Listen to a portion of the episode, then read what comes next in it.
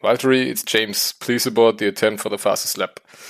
War das der endgültige Beweis dafür, dass Valtteri Bottas nächstes Jahr nicht mehr bei Mercedes fährt? Diese Frage und natürlich auch das ganze Rennen in Sandford werden wir auch heute wieder besprechen in der neuen Ausgabe von Checkered Flag. Und das mache ich nicht alleine, sondern das mache ich mit Paul und Yannick. Moin, moin, Jungs. Moin. Ja, ich fange direkt mal mit dem äh, wahrscheinlich ja, Highlight des Rennens an, nämlich genau diesem Funkspruch kurz vor Schluss, als Bottas nochmal in die Box kam für frische, weiche Reifen, dann äh, die schnellste Runde fahren sollte. Und als Mercedes das dann gemerkt hat, Moment, der könnte ja gerade im Hamilton Punkt wegnehmen, äh, wurde dann wieder gefunkt, ja, mach's bitte doch nicht. Und äh, Bottas hat dann aber gesagt, äh, nö, warum sollte ich damit jetzt aufhören? Ich hole mir jetzt einen extra Punkt, ist auch die schnellste Runde gefahren, wurde dann zwar nochmal von Hamilton unterboten, aber das war jetzt schon ein großes Indiz dafür, dass es äh, vermutlich am Ende des Jahres nicht mehr weitergeht zwischen den beiden. Oder wie seht ihr das? Ja, also Rundenzeit unterboten ist ja noch nett formuliert. Er wurde ja quasi den Erdboden gleich gemacht. Hamilton dann nochmal anderthalb Sekunden schneller mit äh, einer Runde später. Also das war schon, das war schon heftig, auch äh, für Bottas. Und ja, also Bottas, der eigentlich immer nach Mercedes-Regeln gespielt hat, immer ein Teamplayer war und äh, jetzt sein eigenes Ding diese Saison macht. Das war ja auch nicht das erste Mal, dass er so ein bisschen die Team äh, oder missachtet hat. Ne? Ich erinnere mich da an Spanien, wo er den Hamilton auch nicht wirklich schnell vorbei gelassen hat. Ähm, und ja, ich glaube, Bottas fährt jetzt für sich und für seine Zukunft und das zeigt in seinem Verhalten, dass das äh, Thema wahrscheinlich für ihn und Mercedes durch ist und dass wir dann wahrscheinlich den, den George nächstes Jahr im Silberpfeil sehen werden. Ich glaube auch, es war das letzte Indiz dafür, dass es tatsächlich äh, ja, beendet wird, die Zusammenarbeit nach dem, nach dem, äh, nach der Rennsaison und ähm, man hat, es erinnert mich so ein bisschen an Sebastian Vettel äh, in seinem letzten Jahr bei Ferrari, der ja auch dann einfach ein bisschen gemacht hat, was er möchte. Ähm, und ich glaube, dass es dann auch gut ist, dass es vorbei ist für beide Seiten. Ja, ähm, ein Vergleich finde ich ganz schön zu Vettel und Ferrari. Ähm, Bottas hat sich ja jetzt wieder Platz 3 geholt in der Fahrerwertung, ist an Lando Norris vorbeigezogen, weil McLaren ein ja, dürftiges Wochenende erlebt hat, aber da werden wir dann gleich in aller Ruhe zu kommen.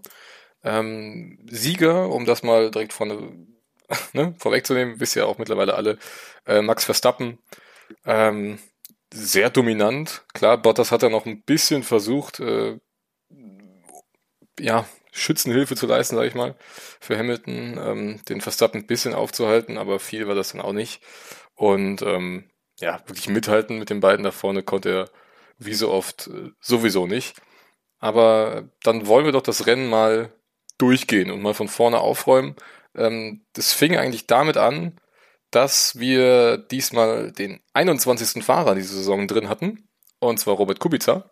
Äh, der hat nämlich Kimi Räikkönen ersetzt, der nach seiner Bekanntgabe, dass er eben am Ende der Saison aufhören wird, ähm, ja, unglücklicherweise durch eine Corona-Erkrankung fehlte beim Rennen. Und ähm, Kubica hat das in meinen Augen sehr ordentlich gemacht. Ähm, ich weiß nicht, wie seht ihr das? Bevor wir dann vielleicht den, den Rest des Feldes nehmen, vielleicht mal Kubica vorweg, weil der kommt ja sonst nicht so oft vor in diesem Podcast. Ja, also ich würde sagen, dafür, dass er wenig Vorbereitungszeit hat und das Auto zwar schon gefahren ist, aber nie unter Wettbewerbsbedingungen und vor allem auch noch nie in Sandford. Das war ja auch eine neue Strecke ähm, für alle. Vielleicht hat ihm das sogar ein bisschen entgegengespielt, dass äh, die anderen Fahrer da keinen Erfahrungsvorsprung hatten. Aber an sich hat er seine Sache gut gemacht. Ist dann 15. geworden, glaube ich, am Ende. Mhm. Ähm, und hat auch gesagt, ähm, dass er das Rennen sehr genossen hatte und dass er das Gefühl hatte, dass er das erste Mal wieder ein richtiges Formel-1-Rennen gefahren ist seit 2010. Ja, als er 2019 in Williams äh, war, bei Williams war, war das Auto ja so schlecht, dass er ja quasi hinten äh, den letzten Platz schon reserviert hatte und quasi gar nicht an der Action teilnehmen konnte und das war in Sandford anders und er, er hat das genossen. Und ich meine, man muss auch erstmal dann vor den beiden Haas landen, wenn man halt keine Erfahrung hat. Und vor beiden Williams, ne? Vor beiden Williams, genau. Also hat er gut gemacht. Ich glaube auch, es war eine grundsolide Leistung und äh, er hat gezeigt, dass er es noch drin hat und als Ersatzfahrer bereitsteht, wenn er gebraucht wird. Ähm, ist natürlich schön, dann bei der Atmosphäre noch äh, da noch ein Rennen fahren zu dürfen und das dann noch so kurzfristig. Ähm, ich glaube, das hat ihn hat ihm auch nochmal einen Vorsprung und, gegeben und äh, er hat ihm, glaube ich, sehr großen Spaß gemacht. wir haben es in dieser äh, Folge ein bisschen leichter. Wir wollen ja sonst eigentlich ähm, immer möglichst weit hinten anfangen im Gesamtresultat und dann aber gleichzeitig mal den Teamkollegen mitnehmen. Ähm, diesmal ist es so, dass sowohl von McLaren als auch Aston Martin, Alfa Romeo und Williams jeweils beide Fahrer direkt hintereinander Ziel gekommen sind. Das macht es ein bisschen leichter. Ähm, wir folgen jetzt aber trotzdem erstmal da ganz hinten an. Und das sind eben die Haas, ähm, Nikita Mazepin, der erste, der ausgeschieden ist. Mick wurde dann letzter von allen, die ins Ziel gekommen sind. Ähm, und die beiden haben sich mal wieder ordentlich in die Haare bekommen. Ähm, ja, auf der Startzielgeraden, Mick wollte Mazepin überholen.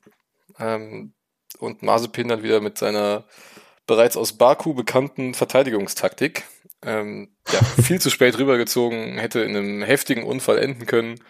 Ähm, Mick musste dann wieder mitspielen, musste auf jeden Fall von der Bremse gehen natürlich, hat dabei auch noch was vom Frontflügel verloren, musste dann an die Box und ähm, ja, fuhr dann den Rest des Rennens eigentlich außer Konkurrenz am Ende des, des Feldes. Ähm, aber im Qualifying ging es ja auch schon los, ne? Zwischen den beiden. Ja.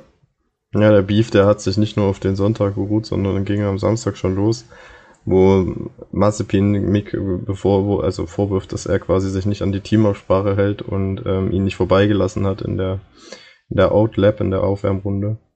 Ähm, und äh, Mick hat dann aber ja entgegengehalten, dass äh, das Team ihn darauf angewiesen hat und ja, Mazepin hat dann ein paar böse Worte Richtung Schumacher verloren und ähm, das Verhältnis der beiden untereinander scheint ziemlich angeknackst zu sein. Und ich glaube, da braucht es jetzt so ein bisschen Vermittlungsarbeit seitens des Haas-Teams und von Günter Steiner, um die beiden ein bisschen zu beruhigen, weil ich glaube, Mick ist so langsam auch ein bisschen genervt von Mazepin und seinem Verhalten auf und neben der Strecke. Günter Steiner hat, ähm, um da, dazu äh, anzuknüpfen, Günter Steiner hat es mal gut in einem Interview und sehr passend, wie ich äh, finde, gesagt. Ähm, der eine ist sympathisch und der andere hat einfach Geld. So, und ich finde, das passt, passt. hat er das genauso gesagt? Das hat er genauso gesagt, ja. Ich finde, das, das äh, ja, fasst es sehr gut zusammen, wie im Moment die Stimmung im Haas-Team, glaube ich, auch ist und äh, wo man ansetzen muss, dass da wieder Ruhe einkommt, weil ich glaube, mit dem Auto braucht man, braucht man nicht drüber reden. Das wird eh auf dem letzten Platz einfahren oder um den letzten Platz äh, ja, fahren in den kommenden Rennen. Und ich glaube, wenn, wenn man dann in die Teamstruktur reinguckt, dann liegt da die große Arbeit vor dem Team anstatt äh, im Auto. Ich finde es auch extrem schwierig, ähm, wenn jetzt schon feststünde, die beiden werden als Teamkollegen noch ein zweites Jahr zusammen verbringen. Und wir wissen ja nicht, wie der Haas im nächsten Jahr aussehen wird. Ähm, wenn die immer noch mit Abstand da hinten rumgurken und die beiden kommen sich trotzdem noch so oft in die Haare, dass sie dem Team auch noch das letzte Geld kosten, weil sie vielleicht irgendwelche Unfälle verursachen, ähm, dann kann ich mir fast nicht vorstellen, dass es noch ein gesamtes äh, zweites Jahr dann gut geht mit den beiden. Ja, ja, also ich glaube nicht, dass der Haas nochmal so schlecht sein wird wie dieses Jahr. Einfach weil man halt ja bei Haas schon genau den Plan hatte, was man, dass man dieses Jahr auffordert, um das ähm, nächste wieder ein bisschen konkurrenzfähiger zu sein. Heißt jetzt nicht, dass sie vorne mitfahren, aber wahrscheinlich haben sie den Anschluss ans Mittelfeld wieder hergestellt. Ähm, aber das Ding ist halt, es ist halt auch noch in der Außendarstellung ein bisschen schwierig, ne? auch für potenzielle Sponsoren. Die wollen natürlich auch, dass das Team eher positive Schlagzeilen macht anstatt negative. Und ähm, ist jetzt natürlich auch in der Phase, in der sich das Haas-Team befindet, schwierig. Ne? Also das Team muss sich neu aufstellen, muss sich entwickeln, um wieder weiter nach vorne zu kommen. Und das sind so zwei streitende Kinder, möchte ich jetzt fast sagen, halt nicht das, was man sich als Fahrerpaar wünscht. Und ich glaube, und das, da gebe ich Ralf Schumer recht, ähm, der hat am Wochenende wieder mal Kritik an Günter Steiner geäußert und gesagt, auf gut Deutsch, dass der mal auf den Tisch schauen muss, ähm, um gerade Mazepin, aber natürlich auch Mick, weil da gehören auch immer zwei dazu, ähm, mal wieder ein bisschen runterzuholen und dass, das, dass die beiden mal wieder anfangen für das Team, anstatt dagegen zu arbeiten. Ja, ich glaube, damit ist äh, alles gesagt. Paul, absolut recht ähm, in, den, in diesen Worten, was er da gesagt hat. Ich sehe da auch Günther Steiner einfach jetzt in der Pflicht, äh, Ruhe für Ruhe zu herrschen ähm, und für Ruhe zu sorgen, ähm, dass, dass er einfach mal wieder etwas ja, Ruhe einkehrt und sich auf, auf das Fahren dann letztendlich konzentriert wird, anstatt auf das, was nebenher läuft. Es wird auf jeden Fall äh, nicht langweilig mit den Haas-Piloten, auch wenn sie hinten rumdümpeln. Ähm, bin da schon sehr gespannt, ob da vielleicht auch noch so irgendwann muss ja mal was passieren, also muss es ja mal richtig knallen. Ähm, und ich könnte mir schon vorstellen, dass wir äh, in nicht allzu ferner Zukunft bei einem Rennen, ähm, der dann hoffentlich nicht allzu böse endet, aber ich kann mir nicht vorstellen, dass die beiden in dieser Saison noch ohne direkten Kontakt auskommen, der dafür sorgt, dass mindestens einer von beiden ausscheidet. Also bin ich mal sehr gespannt. Ähm, ja, dagegen der, würde ich jetzt auch nicht wetten. der zweite, der das Rennen vorzeitig beenden musste, war Yuki Tsunoda im Alpha Tauri. Ähm, ja, auch ein gebrauchtes Wochenende, ne? Im ersten Training, glaube ich, schon das Auto verloren mit einem Spin. Dann äh, Qualifying hat es, glaube ich, auch nicht aus dem Q1 rausgeschafft. Korrigiere mich, wenn ich falsch liege. Mm, ähm, nee, ist richtig. Und ja, im Rennen dann, äh, glaube ich, auch überhaupt nicht konkurrenzfähig. Ähm, hatte sich dann da auch im hinteren Mittelfeld rumgeschlagen und musste dann eben, wie gesagt, vorzeitig das Rennen beenden. Ähm, ja, ein weiteres enttäuschendes Rennwochenende für den Japaner. Ja, vor allem, wenn man das vergleicht mit seinem Teamkollegen. Ne? Also Per Gasly Qualifying P4 sensationell ähm, geworden und dann im Rennen halt auch sicher den vierten Platz nach Hause gefahren mit großem Vorsprung auf die Verfolger und absolut souverän. Und ähm, das zeigt halt, was mit dem Auto möglich ist und dass äh, Yuki Tsunoda im Qualifying nicht ins Q2 kommt und das Rennen dann halt wieder mal, muss man schon fast sagen, so weit hinter dem Teamkollegen verbringt ähm, und kaum Punkte beisteuert für die Konstrukteurs-WM. Ja, ist halt schwierig, ne? Ich meine, er ist zwar ein Rookie, aber wir sind jetzt in, äh, in der zweiten Saisonphase und so einen richtigen Steigerungsprozess im Vergleich zur, zur ersten Saisonhälfte sieht man nicht, ne? auch gerade nach der Sommerpause, wo man vielleicht hätte denken können, ja, man reflektiert ein bisschen, man geht in sich, man sammelt neue Kräfte und kommt dann gestärkt zurück, aber bei Zunoda habe ich nicht den Eindruck, dass das geklappt hat. Ja, vor allem ähm, ist ja auch noch nicht klar, ob er nächstes Jahr immer noch im Alpha Tauri fährt. Er hat nur Vertrag für dieses Jahr. Ja, doch, das ist bestätigt, das ist bestätigt. Ganz sicher?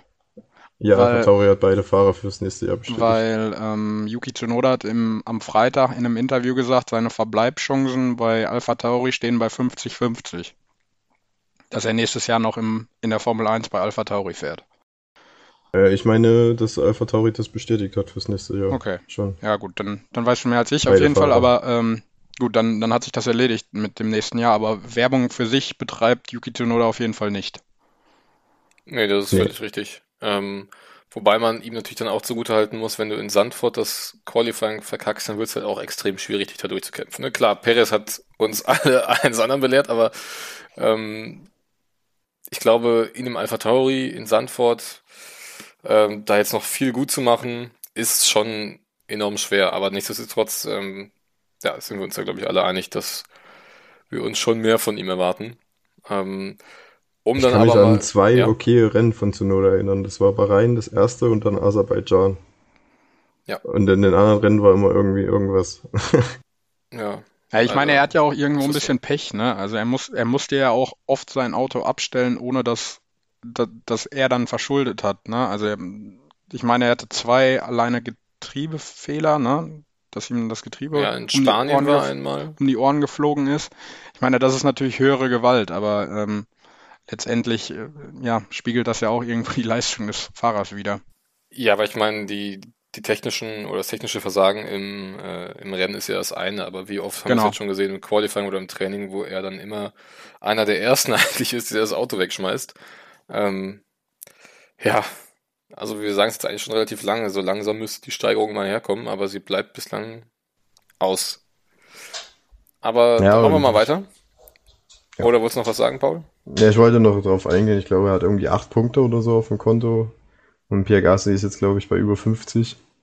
Ähm, also, das ist. Ja, zu 118. 18, okay, Entschuldigung. Genau, und Gasly bei 66. Aber ist natürlich trotzdem ein sehr großer Unterschied. Ja, also das ist ein wirklich Unterschied von Tag und Nacht. Und es ist zwar, wie gesagt, es ist ein Rookie, aber irgendwie ich glaube, ich bleibt er weit unter den Möglichkeiten des Autos und er kriegt halt, wie gesagt, sehr schwierig nur ein ordentliches Wochenende zusammen.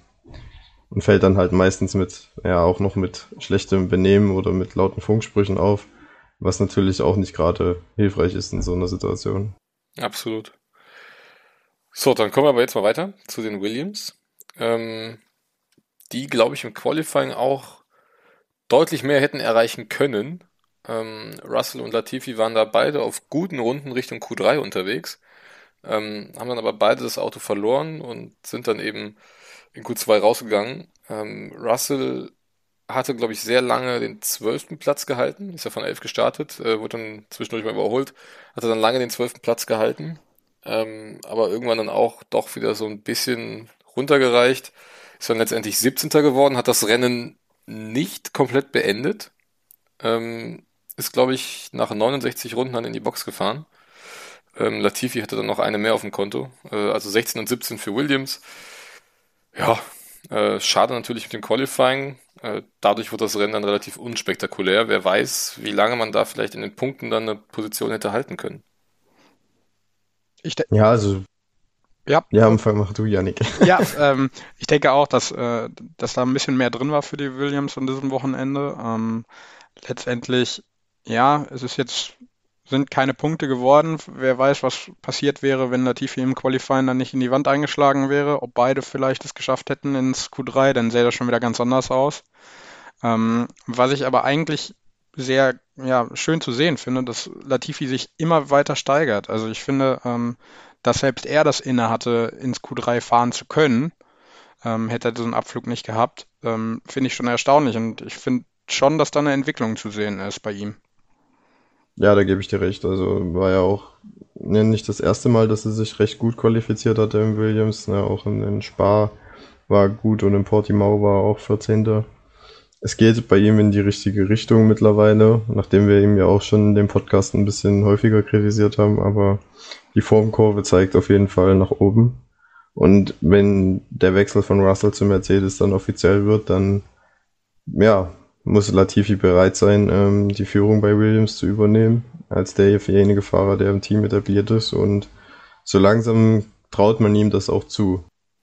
Ja, und natürlich dann auch ist er dann halt irgendwann mal gefordert. Ne? Also nächstes Jahr, glaube ich, ähm, egal ob Russell dann noch da ist oder nicht, im nächsten Jahr erwartet man dann halt auch von Latifi, weil man jetzt gesehen hat, was Russell aus dem Auto rausholen kann, ähm, dass eben auch Latifi da in diese Sphären so langsam vordringt. Äh, klar, Russell ist nochmal äh, ein Ausnahmetalent. Ähm, da jetzt unbedingt dran vorbeikommen zu wollen, nochmal das nochmal zu unterbieten, ähm, wäre vielleicht ein bisschen hoch angesetztes Ziel, aber ähm, ja, Williams scheint bereit zu sein, wieder die Schritte ins Mittelfeld zu gehen und dafür muss dann eben auch Latifi bereit sein. Das habt ihr schon genauso angesprochen.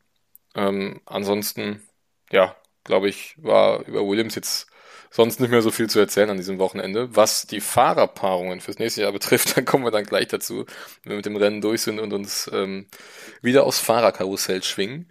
Ansonsten, wir hatten schon angesprochen, auf der 15 Kubica und auf der 14 dessen Teamkollege Giovinazzi. Ähm, mega starkes Qualifying gefahren auf mhm. P7, aber dann im Rennen äh, ja mal wieder irgendwie nichts zu melden gehabt, ne? Er hatte im Rennen, dann hat er ja Kontakt an Kurve 1 und hatte dann einen Reifenschaden sich äh, davon gezogen, deswegen ist es dann immer weiter nach hinten für ihn gegangen. Ähm, die Aufhängung war wohl auch leicht verzogen. Ähm, ja, er hätte wahrscheinlich, wenn er das äh, der Vorfall in Kurve 1 nicht passiert wäre oder in Kurve 2, hätte er vielleicht um die Punkte kämpfen können. So ist es halt wieder nur ein 14., 15. Platz für Alpha. Und ähm, ja, die Chancen, Williams noch abzufangen in der Konstrukteurs-WM, die, die werden immer geringer mit jedem Wochenende. Und ich glaube, so langsam muss man sich darauf einstellen, dass äh, das nichts mehr wird. Man kann, finde ich, irgendwie so ein bisschen das Gesagte, was wir eben über Yuki Tsunoda gesagt haben, auf Tonio Giovinazzi äh, runterbrechen, denn ja irgendwie ein, ein, talentierter Fahrer, der es dann aber letztendlich dann nicht so auf die Strecke bringt, wie man sich vielleicht wünscht oder wie sich auch das Team das wünscht. Ähm, ja, er stagniert irgendwo in seiner Entwicklung und äh, ja, wir, Chris hat es angesprochen, wir sprechen gleich über die Fahrerpaarung. Mal sehen, ob er noch dabei sein wird. Ja, es, es wird nicht nur bei Williams was passieren ähm, oder Mercedes, sondern auch Alfa Romeo wird da natürlich eine große Rolle spielen ähm, nach dem angekündigten Rücktritt von Kimi Räikkönen.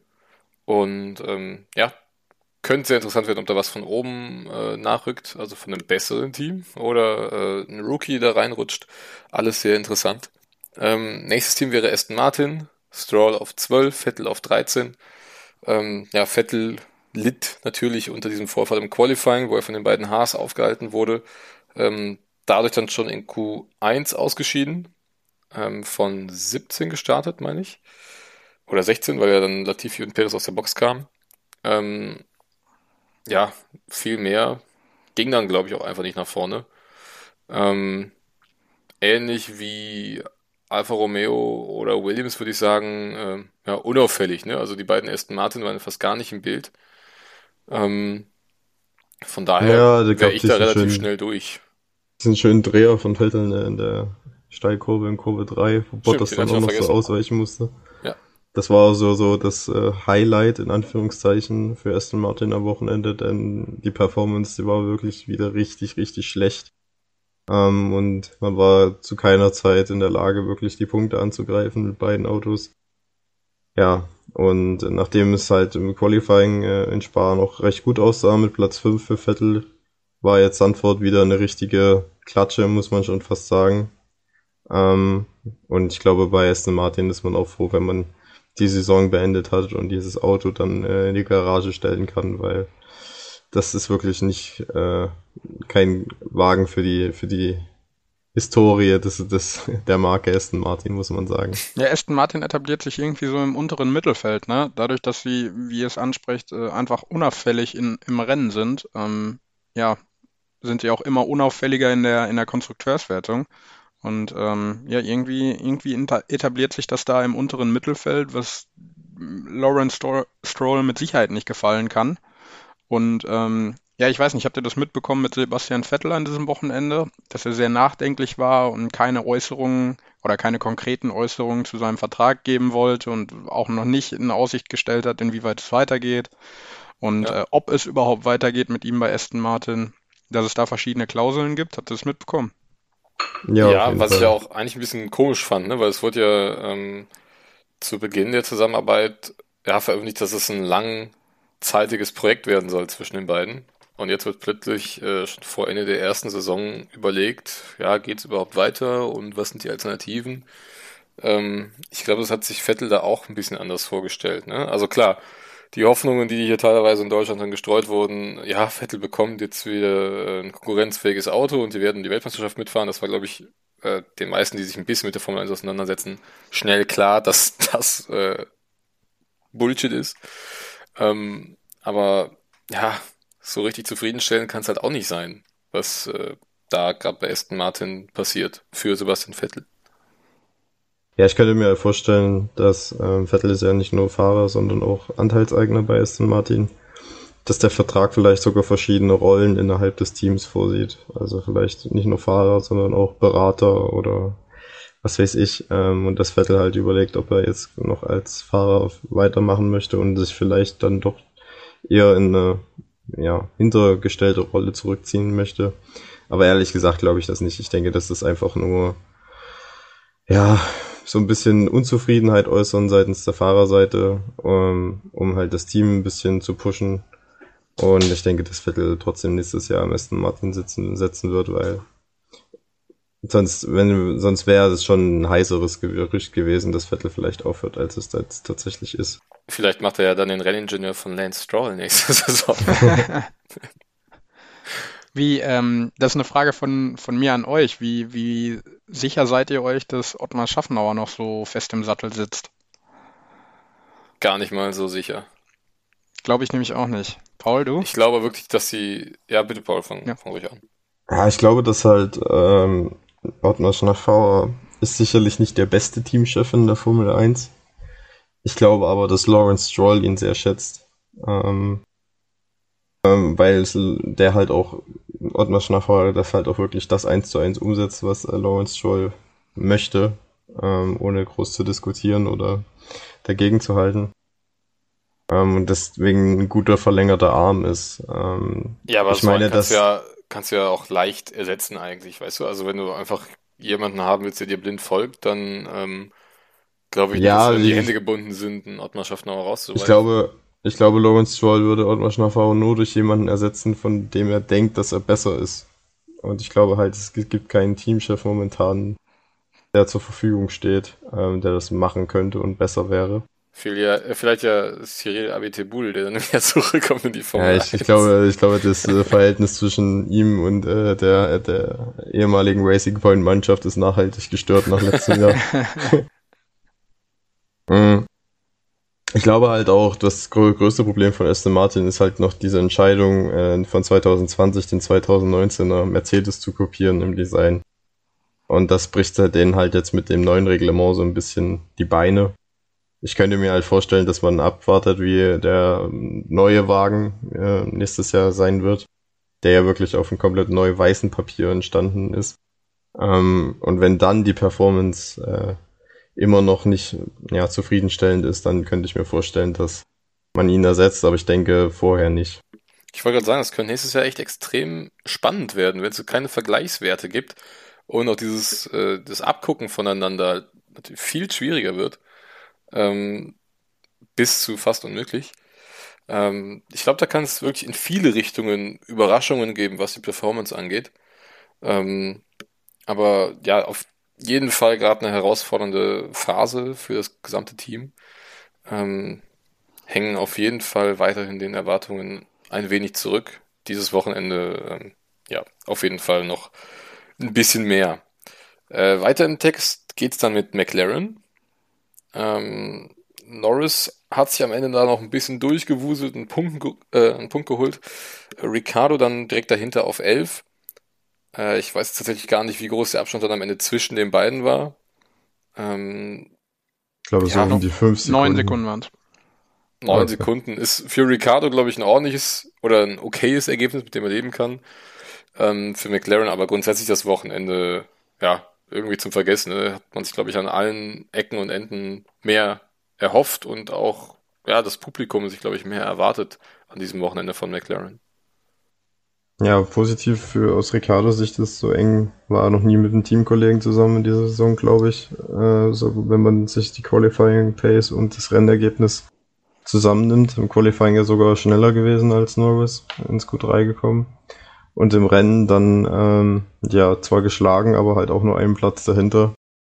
Vielleicht ist das, äh, hat er Ricardo die, die Sommerpause gebraucht und äh, ist, konnte ein bisschen, ja, in sich gehen und hat jetzt ein besseres Gefühl im Auto, nachdem es ja auch in Spar schon zu Platz 4 gereicht hat im Quali.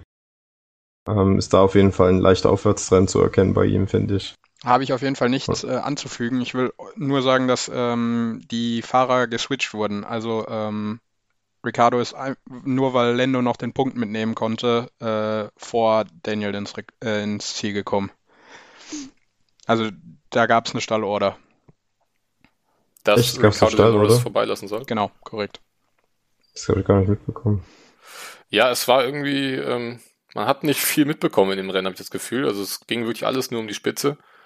Ähm, irgendwie auch verständlich, weil, so ehrlich müssen wir halt sein, ähm, richtig viel Spannung gab es in dem Rennen nicht. Es war halt schon auch zu erwarten. Es ist Sandford eigentlich vergleichbar mit Monaco, nur ohne Leitplanken direkt links und rechts. Ähm, also Überholmöglichkeit wirklich gleich null.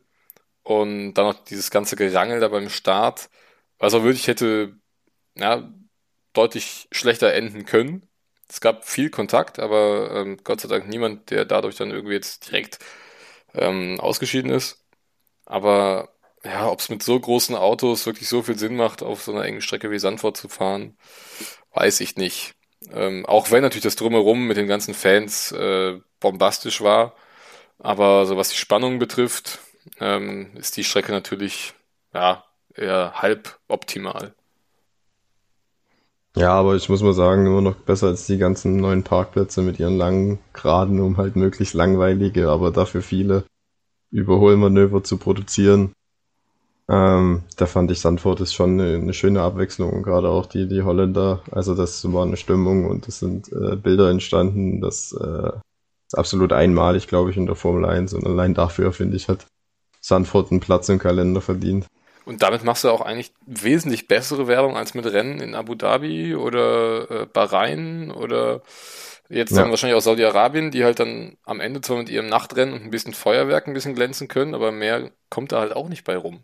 Ja, also wenn das, wenn das nicht ein Aushängeschild für Europa jetzt war, Sanford, dann weiß ich auch nicht. Also ähm, das muss ja irgendwo den Verantwortlichen auch ein Zeichen sein. Leute, bei uns kommen so viele ähm, Menschen hin, um sich die Formel 1 anzugucken und äh, bringen eine super Stimmung über volle drei Tage da an die Strecke. Und äh, wenn du dann nach ja, Abu Dhabi oder sonst wohin gehst, wo das eher als Event gesehen wird als als Leidenschaft, ähm, dann ja, verstehe ich das nicht ganz so, dass, Ja, dass, dass man immer weiter äh, weggeht von den Rennen in Europa.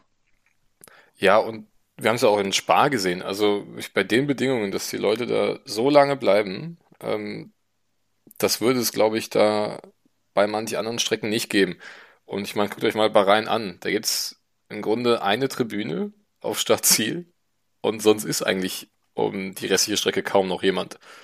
Und in Sandford hatten wir es wirklich an fast jeder Stelle eine pickepacke volle Tribüne. Ja, in, in Spa ist das ähnlich. Und ähm, in Saudi-Arabien weiß ich gar nicht, und wie viele Leute da hinkommen werden, was da überhaupt die Kapazität ist. Bei Abu Dhabi haben wir, glaube ich, schon ein bisschen mehr als in Bahrain.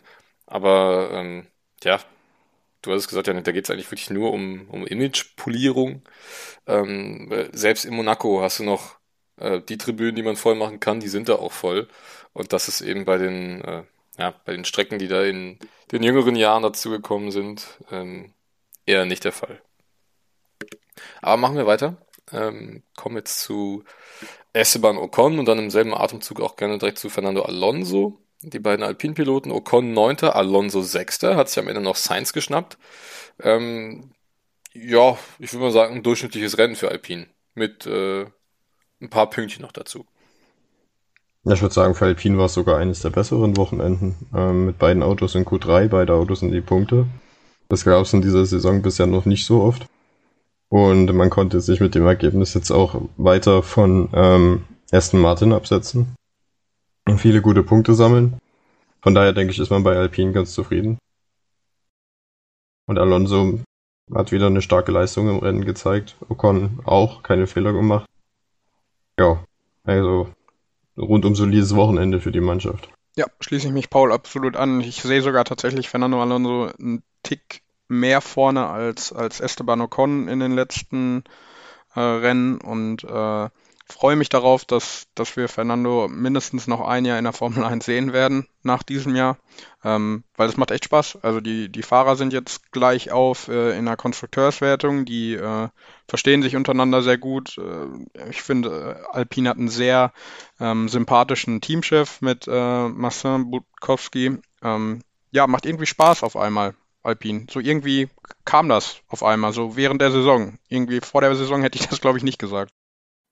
Nee, auch am Ja, am Anfang Anfang waren Saison sie war noch es so eine graue Maus, ne? Und dann wurde es immer besser so im Laufe. ja. Ja, ich wollte gerade sagen, am Anfang eher so ein Stotterstart und äh, man hat sich aber doch jetzt relativ gemacht im Laufe der Saison. Ähm, bin mal gespannt, wofür es dann am Ende reicht. Ich denke mal, ja, McLaren und Ferrari, die spielen noch n- eine Liga zu hoch, aber äh, gegen Alpha Tauri und Aston Martin, denke ich mal, wird man sich durchsetzen können. Bei jetzigem Ja, Stand man auf jeden hat ja, Fall. ja. Man hat ja auch zwei Fahrer, die um die Punkte kämpfen können. Und Genau, Alpha das ist eben hat der ja nur große einen. Vorteil. Ja, das ist der Genau. große Vorteil. Und was mir tatsächlich auffällt, was ähm, ja auch irgendwie so unscheinbar ist, dass die kaum Ausfälle haben. Also ähm, du siehst kaum mal, dass ein Alpine irgendwie äh, in einen anderen reinfährt oder Motorenprobleme haben oder sonst was, sondern die bringen immer ihr langweiliges Rennen, bringen sie auf die Strecke und holen sich dann aber auch die Punkte. So unspektakulär halt einfach. Ja, wo, wobei es ja diesmal auch wieder knapp war. Ähm, beinahe hätte sich die, die Sandwich-Verpackung von, von Bahrain wiederholt, ne? Äh, Die damals in Alonsos Bremse ähm, ja, was Ja. ausgelöst hat. Ja, Diesmal stimmt. ist Ocon durch eine Plastiktüte durchgerast und ähm, da habe ich sofort eben an dieses Rennen in Bahrain gedacht. Aber äh, ist wohl diesmal nichts passiert, ist alles gut gegangen. Aber ähm, ja, du hast recht. Also Zuverlässigkeitsprobleme hat ähm, Alpine offenbar nicht an ihren Autos. Und so können sie beständig ihre Punkte sammeln. Ähm, nächster im Bunde wäre dann Sergio Perez, ähm, Achter geworden. Und da bin ich mal ehrlich, das hätte ich ihm nicht zugetraut nach dem Qualifying, was halt nie und nimmer passieren darf, dass du da in Q1 ausscheidest. Ähm, dann ist er ja noch aus der Boxengasse gestartet, auf hart. und hatte sich dann in der achten Runde einen extremen Flatspot in den Reifen gefahren, musste in die Box und spätestens da dachte ich eigentlich, ja gut, dann ähm, wird es heute wahrscheinlich so das schlechteste Ergebnis, was Perez für Red Bull einfährt, aber der ist ja echt noch richtig stark durchs Feld gepflügt und ähm, ja, noch bis auf 8 vorgefahren. Ja, also man muss halt sagen, äh, war natürlich auch der Fehler des Teams, dass man ihn da so spät rausgeschickt hat in Q1, aber die erste Runde von Perez war halt in Q1 auch richtig schlecht. Also da hat man wieder das Qualifying-Problem von ihm im, im Red Bull hat man dann deutlich gesehen. Und im Rennen, dass der gut im Überholen ist und eine starke Rennpace hat, der Perez, das wissen wir ja schon lange. Aber wenn man halt sich überlegt, was halt möglich gewesen wäre, wenn er diese Hard-Strategie, die er am Anfang versucht hat, die hätte umsetzen können und sich nicht in Bremsplatten eingefangen hätte, dann wäre es wahrscheinlich sogar noch weiter nach vorne gegangen. Vielleicht sogar so die Ferraris geholt. Ähm, P5 wäre halt auch in der Konstrukteurs-WM für Red Bull wichtig gewesen. Ähm, so würde ich sagen, war es ein okayes Wochenende von, von Perez. Er hat äh, im Rennen gut was gut gemacht, aber halt auch zwei Fehler gemacht, die ein besseres Ergebnis ähm, verhindert haben. Ja, ich glaube auch, ja, schließe mich da Paul ja fast komplett an. Im Qualifying einfach so ein bisschen Pech gehabt, wobei sich da die Fehler dann aufheben, weil ja, der erste Fehler war von ihm, dass er die Runde einfach nicht zusammengekriegt hat. Die zweite Runde, äh, der zweite Fehler war vom Team, dass sie ihn zu spät rausgeschickt haben. Ja, dann äh, im Rennen viel gezeigt, äh, hat gezeigt, dass es kann und äh, dass er zu Recht im Red Bull Cockpit sitzt. Absolut. Ähm, wir kommen jetzt gerade relativ flott voran, habe ich das Gefühl. Ähm, sind jetzt schon bei den Ferraris angekommen. Leclerc fünfter, Sainz siebter. Ähm, ja, konstante Leistung, würde ich sagen, von beiden Fahrern über Qualifying und Rennen. Ähm, gut Punkte gesammelt. Ich hätte tatsächlich dem Ferrari noch ein bisschen mehr zugetraut in Sandford vor allem durch den langsamen ersten Sektor. Ähm, aber ja, da war wahrscheinlich einfach zu viel Zeitverlust in dem schnellen zweiten Sektor. Ähm, deswegen hat es nicht ganz für vorne gereicht. Äh, nicht mal mit Gasly konnte man mithalten. Aber äh, nichtsdestotrotz, glaube ich, wird man bei Ferrari äh, zufrieden sein mit dem Wochenende. Ja, gerade wenn man sich die Ergebnisse von McLaren auch anguckt. Also nur einen Punkt geholt und äh, Ferrari dann der 16 ähm, nee. Doch, doch. Doch, ja. Ja. Mathe und so. Ähm, jetzt zwölf Punkte vorne in der KWM. Da wird man sich sicherlich freuen in Maranello und ähm, ja. Aber mit dem auf Monza weiß ich nicht, ob man sich darauf so freut, weil ich glaube, da wird McLaren wieder deutlich stärker sein als äh, die Roten. Und dann wird es halt darum gehen, äh, Schadensbegrenzung zu treiben, die McLaren halt in Sandford betrieben hat. Ja, und wir haben ja in Italien dann auch wieder ähm, 50% Kapazität zugelassen. Ähm, das sind auch in Monza ganz schön viele Tifosi, die, die dann da noch hinkommen werden. Ähm, ob man dann da wirklich Lust hat, dann auf 8 und 11 vielleicht ins Ziel zu kommen, weiß ich nicht. Ähm, wir dürfen ja nicht vergessen, das letzte italienische Formel 1-Team, das ein Rennen gewonnen hat, war Alfa Tauri und nicht Ferrari. Und zwar in Monza. Äh, ob wir vielleicht nochmal einen Gasly-Sieg da sehen, wage ich jetzt mal zu bezweifeln. Dafür müsste schon eine Menge passieren. Aber ähm, ja, gucken wir mal, wie Ferrari da durchkommt in Monza. Obwohl ähm, das echt geil wäre, wenn Gasly nochmal gewinnt in Monza. Das wäre schön. Ja, ja. Ich würde auf jeden Fall nochmal so ein Chaosrennen nehmen wie, wie im letzten ja, Jahr. Auf jeden Fall. Auf jeden Fall. Auch eine schöne Abwechslung dann zu alles gepasst. Ja, eine schöne Abwechslung dann zu diesem Rennen in äh, Zandvoort, wo jetzt nicht, wo es eher von der Taktik geprägt war. Ja, und eben wirklich gar nichts Außergewöhnliches passiert ist. Ne? Aber wir hatten nicht eine gelbe nicht Flagge, ne? Nicht eine gelbe Flagge. Ja, doch, einmal eben, als ich Fett ja, da ja, okay. gedreht hatte. Aber äh, sonst, glaube ich, wirklich gar nichts. Und wenn man da die, naja, wenn man da sich dann, die Trainings ja. anguckt und das Qualifying, wo dann fast in jeder Session mindestens einmal rot war. Ja, oder auch die Formel 3 Rennen, ne? Ähm, ja. Da war auch immer ziemlich viel los, aber kommen wir nachher noch zu, denn da gab es auch was zu besprechen. Ähm, über Pierre Gasly haben wir eigentlich schon gesprochen, auf Platz 4. Und ähm, dann sind wir schon bei den Top 3 angekommen. Mercedes mit äh, ja, 2 und 3, Hamilton und Bottas. Am Ende sieht der Rückstand größer aus, als er wirklich war, weil eben beide nochmal einen zusätzlichen Boxenstopp eingelegt haben für die schnellste Runde. Ähm, aber ja, für Hamilton gab es einfach kein Vorbeikommen an Verstappen. Zwischenzeitlich war er mal sehr nah dran auf, ich glaube, 1,4 Sekunden. Aber äh, ja, mehr war da halt nicht drin für Mercedes konnte man mit Verstappen nicht mithalten. Ja, also ich fand die Pace von Mercedes eigentlich äh, unerwartet gut, weil Hamilton ist ja dann doch über 80 Prozent des Rennens äh, sehr dicht an Verstappen dran gewesen und konnte dessen Pace mitgehen. Ich hatte eigentlich erwartet, dass das ein sehr, sehr einfacher Sieg für Verstappen wird, ähnlich wie in Österreich, aber Hamilton hat sich da wirklich festgebissen und ähm, ja, war auf dem gleichen Tempo. Dass die Strategie hat man dann wahrscheinlich bei Mercedes ein bisschen verhauen dass man diesen zweiten äh, Boxenstopp von Hamilton zu früh gemacht hat, ähm, wodurch ihm dann halt am Ende die Reifen ausgegangen sind, ähm, da er dann auf Mediums weitergefahren ist und Verstappen auf Hard. Aber ja, es war wieder sehr enger Kampf und ähm, auch sehr spannend fand ich, weil man, wie gesagt, Hamilton immer dran geblieben ist.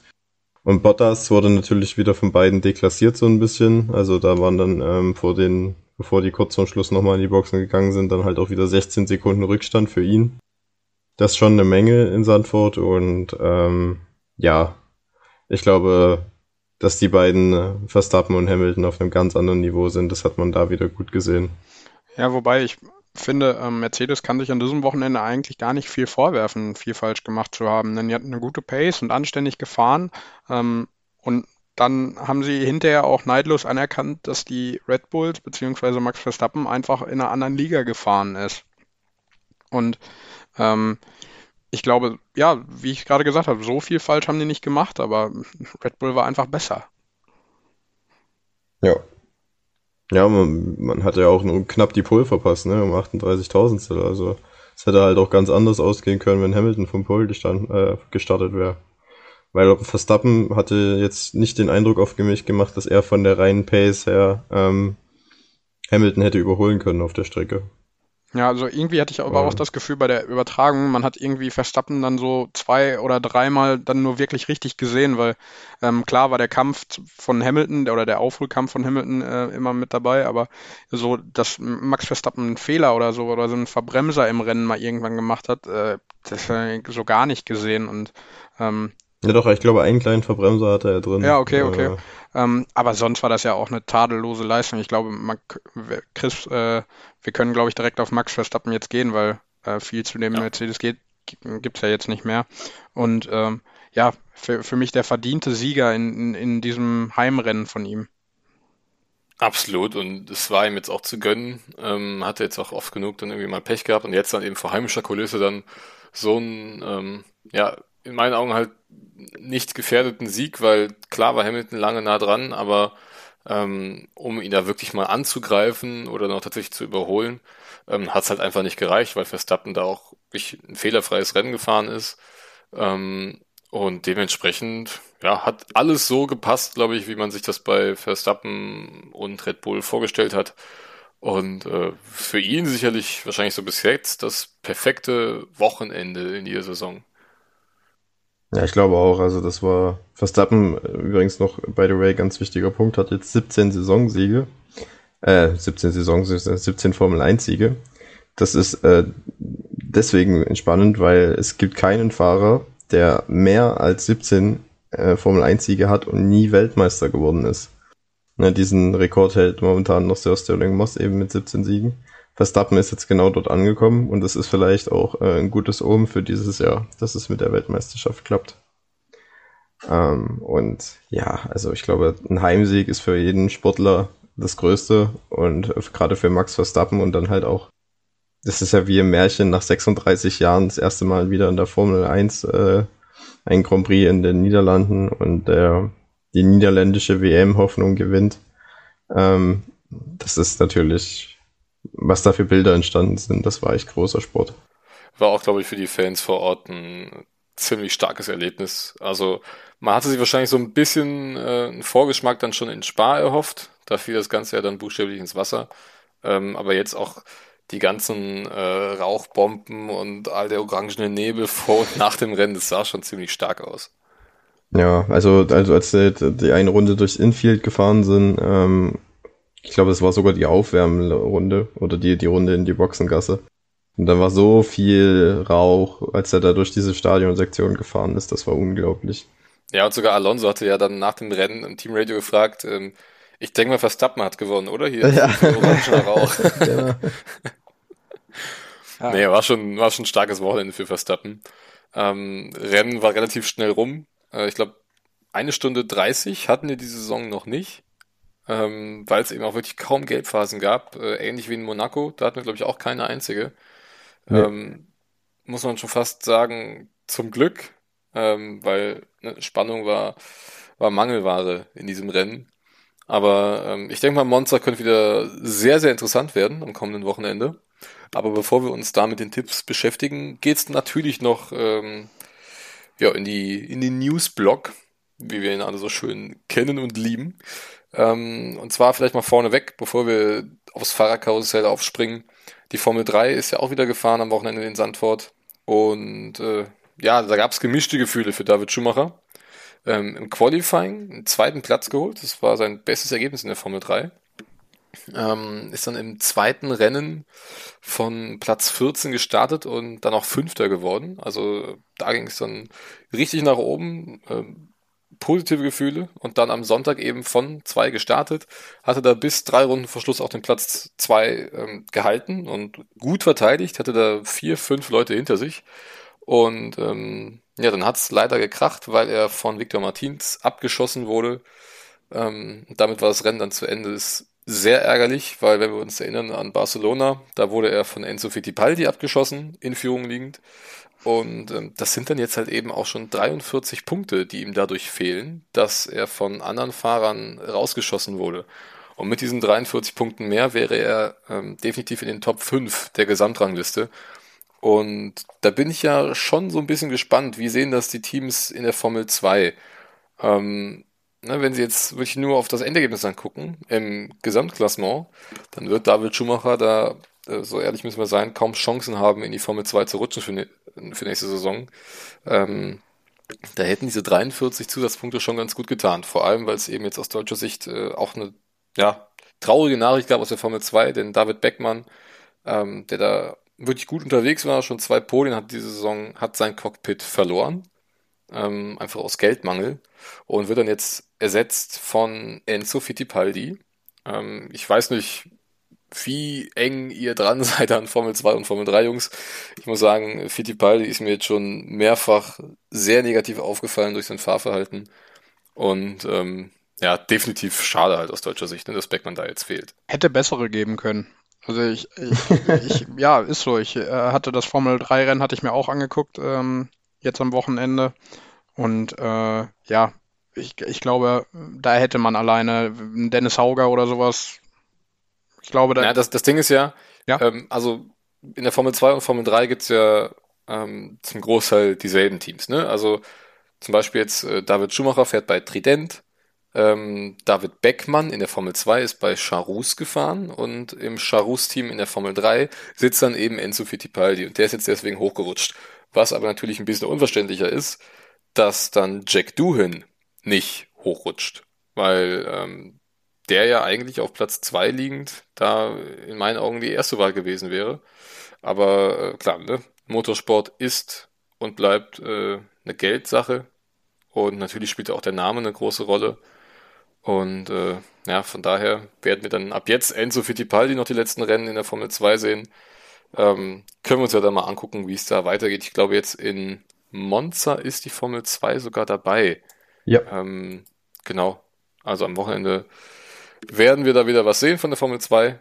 Das äh, jetzt dieser kleine mal kleine Newsblock, dieser kleine Ausblick in äh, die unteren Rennklassen. Und dann geht's jetzt zurück zur Formel 1. Denn ähm, ja, wir haben jetzt mit diesem Funkspruch von Bottas, glaube ich, alle jetzt äh, zu hören bekommen, dass es zwischen Mercedes und Bottas nicht weitergehen wird. Und erzähl doch mal, was sind denn da jetzt die Optionen, wie ja, es weitergeht? Kann ich dir ganz einfach machen. Wir nehmen am Montag 9, äh, 13 Uhr 38 schreiben wir es gerade und äh, vor fünf Minuten hat Alfa Romeo einen Multi-Year-Deal mit Valtteri Bottas bestätigt. Ernsthaft? Kein Scherz. Das glaube ich jetzt nicht. also damit haben wir das schon mal erledigt. Ich habe so vor, vor der Aufnahme zu euch gesagt, ich warte eigentlich jetzt jeden Augenblick drauf, dass es irgendeine Bekanntgabe gibt. das gibt's ja nicht. ja, also äh, Multi-Year-Deal, wer weiß, was sich dahinter verbirgt. Auf jeden Fall 2022 fährt Valtteri Bottas bei Alfa Romeo. Ja, dann ist ja Russell zu Mercedes eigentlich auch schon confirmed jetzt. Genau. Ja. Ähm, damit dann ein Platz bei Williams frei. Und da hat jetzt eine ganz interessante Geschichte, ähm, dass die Freundin von Alex Albin ähm, jetzt dem Formel 1-Team von Williams auf Instagram folgt. Und sie folgt keinem anderen Team bei Instagram. Und da war natürlich jetzt die Gerüchte schnell am Kochen, ähm, ob Alex Albin jetzt dann zu Williams geht. Aber Paul, du hattest ja, glaube ich, was vorhin schon erzählt, bevor wir aufgenommen haben, dass er ja noch Red Bull-Fahrer ist und es so schnell oder Genau, also- dann nicht ganz so leicht ist. Bei, bei Red Bull möchte man Albon halt irgendwo unterbringen fürs nächste Jahr, halt präferiert bei Williams und ähm, der Williams ist ja bekanntlich ein Team, das mit Mercedes-Motoren fährt. Das heißt, Mercedes muss da, hat da auch ein Mitspracherecht und Toto Wolf hat gesagt, dass das nur in Frage kommt, wenn Alex Albon quasi kein offizieller Red Bull-Fahrer mehr ist. Das heißt, dass er vertragslos bei Red Bull ist, dann könnte das funktionieren. Und äh, Christian Horner hatte auch schon mal betont, dass man Alex Albons Zukunft nicht versperren möchte, ähm, wenn es für ihn eine Möglichkeit geben sollte, in ein Cockpit zu kommen. Ähm, Christian, du hattest dann erzählt, dass aber er auch gesagt hätte, dass man halt in Albon viel Geld äh, gesteckt hätte und dass man dann ihn natürlich davon also behalten möchte, um quasi davon zu profitieren. Es wird also spannend, aber ich denke mal, dass man sich da irgendwie einigen wird können und ähm, dass Albon wahrscheinlich dann bei Williams landet. Oder vielleicht auch bei Alfa Romeo, das wäre die zweite Option, weil da ist Antonio Giovinazzi auch nicht so sicher. Und bei Mercedes-Seite kommt halt auch noch dazu, dass man auch gerne Nick de Vries, der vor kurzem der erste Formel E Weltmeister geworden ist, dass man dem gerne auch in äh, ein Formel 1 Cockpit ermöglichen möchte. Und jetzt sind es quasi diese beiden, die die äh, das eine definitiv freie Cockpit bei Williams und das vielleicht freie bei Alfa Romeo wahrscheinlich unter sich ausmachen. Ja, also mit Nick de Vries, ne, da werden die Gerüchte ja auch immer lauter. Ähm, das halt auch zu Recht, also Formel 2 Champion und Formel E Champion zu werden, ähm, dann kannst du nicht so super schlecht sein. Und ähm, ja, also ob Giovinazzi noch in der Formel 1 bleibt, es wird echt interessant. Ähm, weil wir hatten sehr oft gesagt, ne, mit Kimi konnte er auf jeden Fall mithalten dieses Jahr, oft auch schlagen. Ähm, aber irgendwie so richtig positiv hervorstechen dann auch nicht. Das war jetzt ein starkes Qualifying von ihm am Wochenende, aber ähm, ja, das war's dann halt auch schon wieder. Ne? Am Rennen konnte es überhaupt nicht mitziehen und es ist dann halt auch irgendwie ein bisschen zu wenig. Und wenn dann jetzt zwei freie Plätze bei, bei Alfa Romeo zu vergeben sind, dann ähm, ja, ist es wohl relativ wahrscheinlich, dass da ähm, ein De Vries mit reinrutschen könnte, Albon dann vielleicht zu, ähm, zu Williams. Aber wir dürfen noch nicht vergessen, es gibt auch immer noch einen Colin Eilert, der ja auch mal ein Training gefahren ist bei Alfa Romeo dieses Jahr und auch noch auf seinen Platz äh, wartet. Ähm, hätte, glaube ich, auch fahren können am Wochenende für Alfa Romeo, wenn er nicht am Nürburgring gewesen wäre. Ähm, hatte da andere Termine. Ähm, wer weiß, wie es jetzt mit Monza aussieht am kommenden Wochenende. Vielleicht wird dann da Eilert fahren oder eben nochmal Kubica. Ähm, werden wir auf jeden Fall gespannt verfolgen. Aber ähm, ja, das ist auch jetzt gerade schon mal eine schöne, eine schöne Breaking News mitten in unsere Folge rein, dass Bottas jetzt bei Alfa Romeo fährt. Ähm, ich aktualisiere schon die ganze Zeit, ob Mercedes jetzt auch schon was bekannt gegeben hat, dass Russell schon da ist, aber äh, noch ist nichts offiziell. Ja, und ich glaube, damit haben wir den, das Fahrerkarussell auch für den Moment erstmal abgeschlossen, oder? Ja, Ja. würde ich sagen schon. Sollen wir dann Und direkt. äh, dann hätten wir jetzt noch das Tippspiel. Genau, und äh, ja, wir haben es im Vorfeld ge gesagt, äh, im, im, zur Besprechung auf diesem Podcast, äh, beziehungsweise auf die Folge, dass sich äh, ja eine, eine Zweiklassengesellschaft äh, ja, bildet. Äh, denn das ist nun das dritte Rennen in Folge, wo der liebe Chris keine Punkte holt.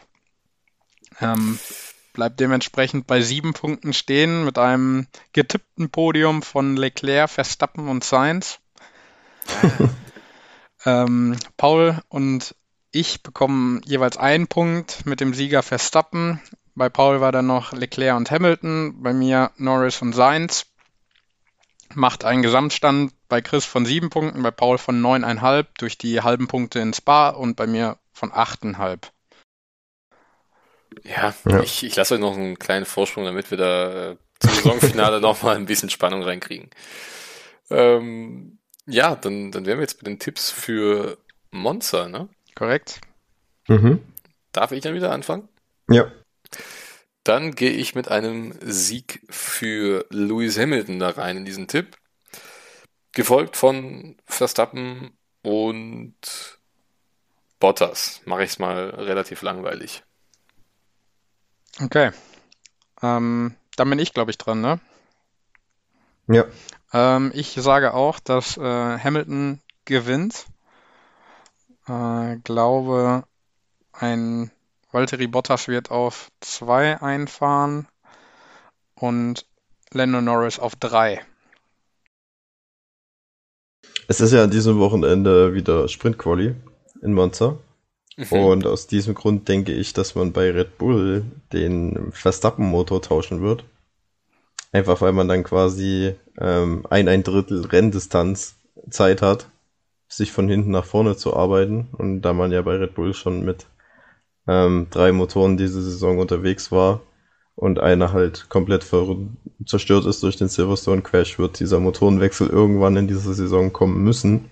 Und ich glaube, Monza wäre dafür die beste Wahl.